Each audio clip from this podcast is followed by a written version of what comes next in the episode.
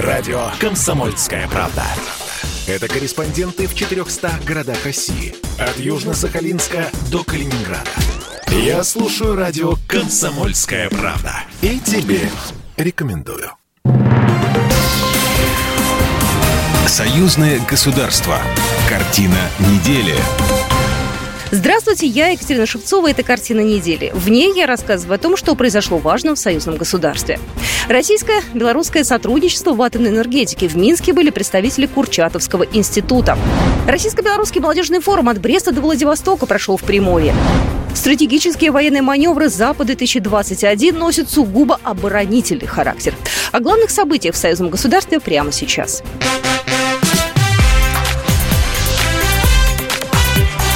Главное за неделю.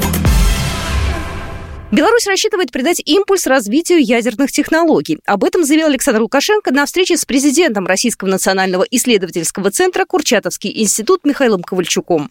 Думаю, эта встреча, как часто говорят, может стать исторической, потому что она придаст дополнительный импульс развитию ядерных технологий в Беларуси. Когда-то я посетил Э, ядерный наш центр в Соснах. Очень внимательно смотрел за ним, до сих пор присматриваюсь. Честно говоря, я все время думаю, э, как бы нам активизироваться в этом центре. Александр Лукашенко отметил, что российские ученые в вопросах изучения атома занимают ведущие позиции в мире. И как раз в атомной энергетике России и Беларусь сотрудничают очень плотно. К примеру, Курчатовский институт при строительстве атомной электростанции оказывал поддержку белорусской стороне. О сотрудничестве Михаил Ковальчук, президент Национального исследовательского центра Курчатовский институт. Александр Григорьевич, во-первых, спасибо большое за приглашение. Хотел бы вас поздравить, на самом деле, знаете, с чем? Вы единственная страна из постсоветских республик, которая сохранила науку. Я хочу, чтобы вы услышали э, мое мнение. Я всегда э, буду поддерживать вот эти серьезные, э, инновационные, высокого уровня проекты, начинания и направления в Беларуси.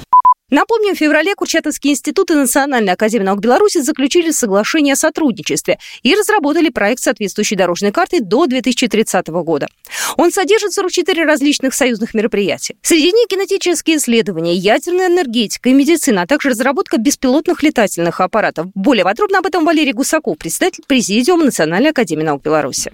Для нас большой интерес институт представляет в том плане, что это не только ядерные исследования, не только атомная энергетика, это институт комплексный. Он занимается целым рядом проблем и все время расширяет свою тематику.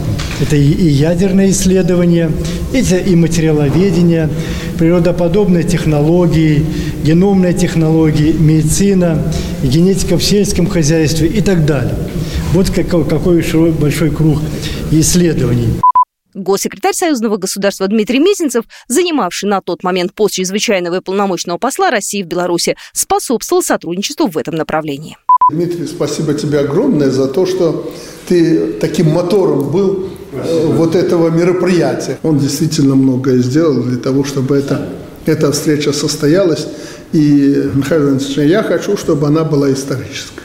Александр Лукашенко поблагодарил Курчатовский институт за поддержку Беларуси, за помощь в строительстве БелАЭС, обучение ее специалистов. Михаил Ковальчук, в свою очередь, сказал, что у института есть новое предложение. При содействии Постоянного комитета Союзного государства в Минске состоялась рабочая встреча белорусских ученых с их коллегами из Курчатовского института. Дальнейшее научное сотрудничество обсудили за круглым столом Национальной академии наук. По словам госсекретаря Дмитрия Мезенцева, такое взаимодействие подтверждает значимость экономической интеграционной повестки под эгидой Союзного государства.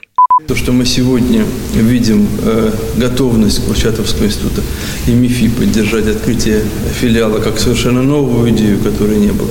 Возможно, в будущем мы пойдем э, вместе с э, белорусским руководством по пути объединения филиалов наших вузов под единой крышей, буквально в одном географическом месте Минска, с тем, чтобы это был крупный научно-исследовательский педагогический центр, куда приезжали бы ведущие российские ученые, где преподавали бы ведущие белорусские ученые, с тем, чтобы для ребят это было время не только получения специальных знаний, чтобы это было время общения с теми людьми, масштаб личности, которые очевиден. Москва и Минск договорились о подготовке проекта межправительственного соглашения, который предусматривает доступ белорусских ученых к ресурсам Международного центра на базе самого мощного в мире реактора ПИК, который построен в Гатчине под Петербургом. Обеспечение законности, правопорядка и борьбу с преступностью президент Беларуси Александр Лукашенко на этой неделе обсудил с генпрокурором Андреем Шведом.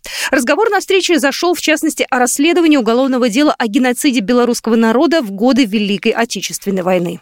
Белорусский Холокост, геноцид против советских людей, против Беларуси. Эта тема не просто должна звучать. Мы должны, в конце концов, наше поколение должно показать, что происходило в середине прошлого века, в годы Великой Отечественной войны. Понятно, что замалчивали, больше здесь было политики, никто об этом не хотел говорить, но погибли миллионы людей. У этих миллионов людей живы, слава богу, здоровые родственники. И они хотят знать правду.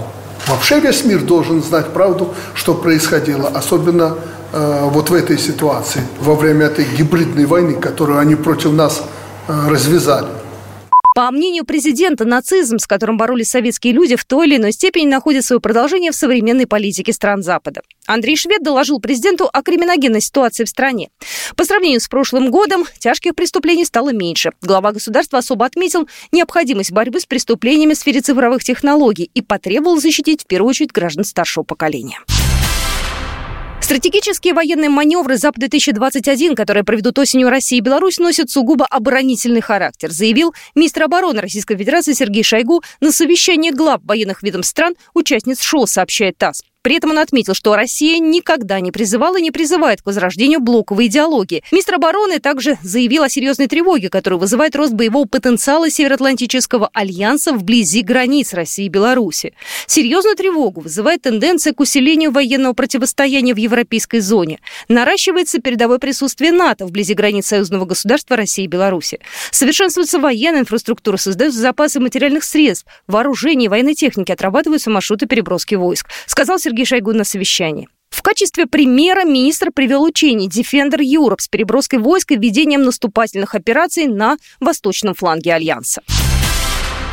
На этой неделе премьер-министр Беларуси Роман Головченко детально осмотрел новинки техники модернизированного завода «Амкадор КЭС». Его торжественно открыли в Толочинском районе Витебской области. За последние годы предприятие реконструировали и дооснастили современным технологическим оборудованием.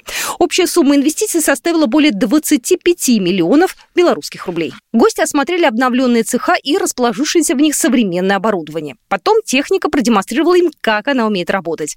В ближайшие три года «Амкадор» планирует реализовать реализовать 8 новых инвестпроектов в Беларуси и в России. Производить завод будет 120 разных машин для дорожных, строительных и сельскохозяйственных работ. Предприятие поставляет технику в Башкортостан, Оренбургскую область и Удмуртию. Российско-белорусский молодежный форум от Бреста до Владивостока прошел на этой неделе в Приморье. Местом проведения стал Дальневосточный университет. В этом году на его базе провели уже второе российско-белорусское мероприятие. Тема форума «Молодежь и технологии». На сессиях и круглых столах обсуждали вопросы развития науки, цифровизации общества, реализации молодежных проектов. Форум направлен на развитие, взаимодействие и укрепление связи российской и белорусской молодежи. Поэтому жестко в рамках заданной темы участники не держались. Например, обсудили брак между жителями обеих стран. Более подробно об этом рассказал Григорий Петушков, председатель Ассоциации общественных объединений Национальный совет молодежных и детских объединений России. Имеют, естественно, помимо вот э, радости такого межгосударственного э, союза, еще и определенные проблемы, э, какие-то недостатки в возможности полноценной получать, там, ну, условно, не знаю, материнский капитал, да, там есть проблемы.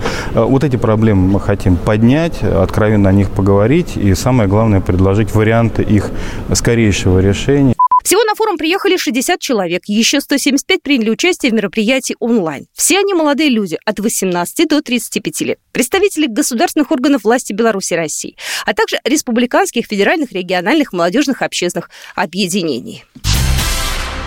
Россия поставит в Беларусь истребители Су-30СМ. Также самолеты получит Казахстан. Об этом на этой неделе заявил директор Федеральной службы по военно-техническому сотрудничеству Дмитрий Шугаев, сообщает ТАСС. Сейчас истребители Су-30СМ составляют основную часть парка истребительной авиации Беларуси и Казахстана.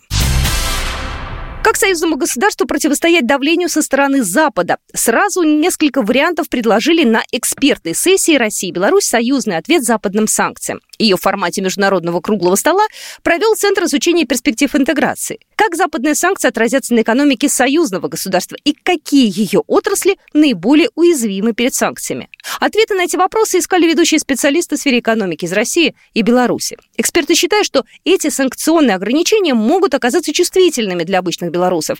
Кроме всего прочего, новые санкции предусматривают запрет на передачу Беларуси технологий и товаров военного и двойного назначения. Более подробно об этом Максим Борозенко, руководитель проектов Фонда поддержки публичной дипломатии имени Горчакова к сожалению, такие вот товары вообще высокотехнологичны. Пока что мы в них, мы, мы зависим в этой сфере от э, западных э, стран.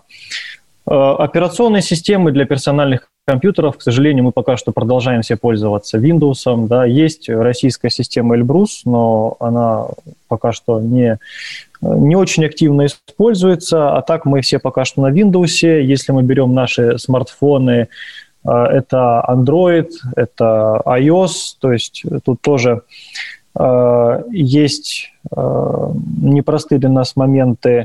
Эксперты предложили четыре выхода из сложившейся ситуации. Первый, самый простой, но долгий, это локализация производства. Второй – реимпорт и реэкспорт необходимых товаров и технологий через третьи страны. Третий – выход – альтернативный поставщик. Например, Китай, который заявил, что не будет присоединяться к санкциям Запада. И четвертый выход – это инвестиции в союзное государство. Ну и в продолжении темы интеграции напомню, к данному моменту Россия и Беларусь согласовали 27 из 28 дорожных карт по углублению интеграции. Вот такие события происходили в жизни союзного государства на этой неделе. Программа произведена по заказу телерадиовещательной организации Союзного государства. Картина недели.